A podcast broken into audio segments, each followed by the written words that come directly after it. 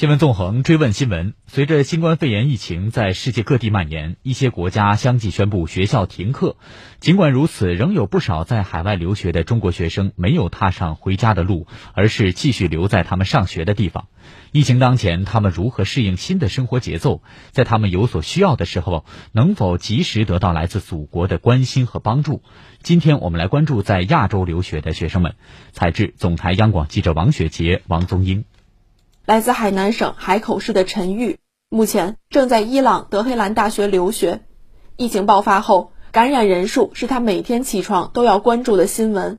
从二月二十四日开始，学校放假，陈玉也开始在宿舍居家隔离。需要采购物资，就给超市打电话，请他们送货上门。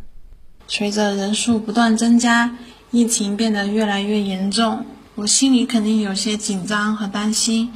但生活物资还是比较充足，因为伊朗并没有采取封城的措施。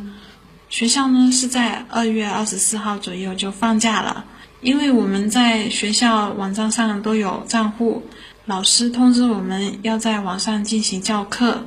北海道是日本新冠肺炎疫情较为严重的地区之一，受疫情影响。原本想趁研究生开学前回国探亲的日本北海道札幌大学四年级经营科的中国留学生孟玉龙取消了行程。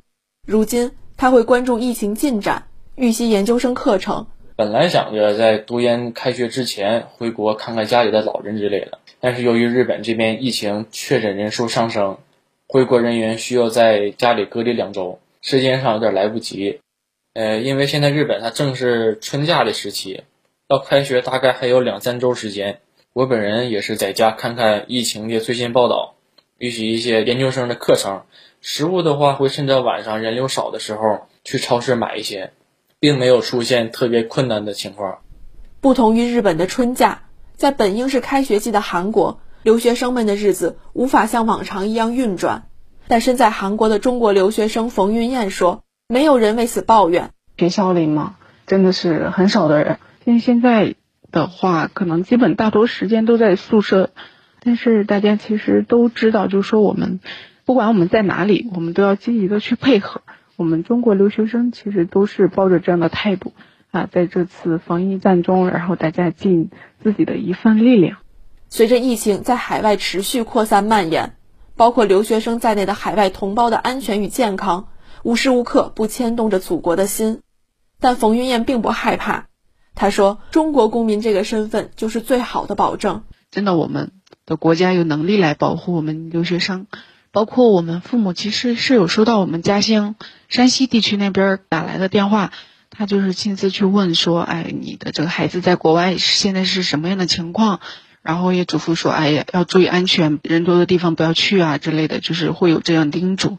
有时候会在网上看到很多的一些关于针对留学生的啊关心的贴语。”嗯，会觉得真的觉得心里还是很踏实，也很暖心。疫情来临时，口罩、消毒水、洗手液等防疫物资都是稀缺商品。但在日本的孟玉龙表示，鉴于对疫情严峻形势的充分了解，留学生们大多囤积了一些物资在家里，而口罩物资充足的同学也会分给在学友会交流群里因口罩不足而求助的同学。不仅如此，中国驻日本大使馆。二十四日，向在日中国留学生发放了三万只爱心口罩。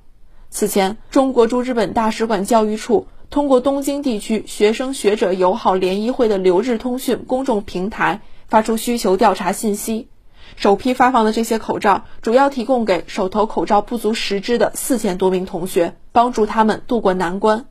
在孟玉龙所处的北海道，中国驻札幌总领事馆也为他们提供了一切必要的帮助。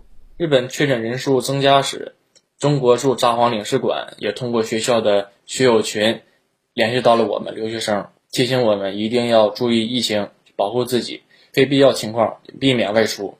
即使是外出呢，上学外出都是要戴上口罩的。如有生活物品之类短缺的情况，一定要联系他们，让我们在异国他乡也感受到了祖国的温暖。中国是最早支援伊朗抗击疫情的国家之一。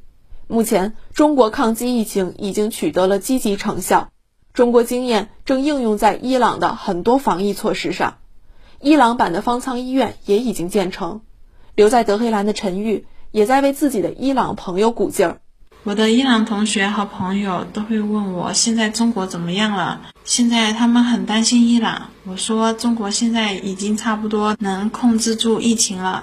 我说你们也不用担心，现在中国派医疗队来到了伊朗，伊朗的医生也吸取了很多经验。伊朗现在也采取了建方舱医院、控制人流量等措施。